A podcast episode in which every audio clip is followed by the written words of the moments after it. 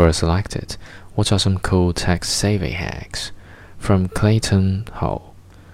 Get your old tablet. Mine was one of those Amazon Kindles that are about 5 euros and mount it on your wall. Find a way to keep it plugged in and you have a multifunctional wall decoration. You can show a slideshow of your pictures, play a video of a fish tank, watch YouTube, get on Facebook, get video surveillance of your home, Skype a friend, and endless other possibilities.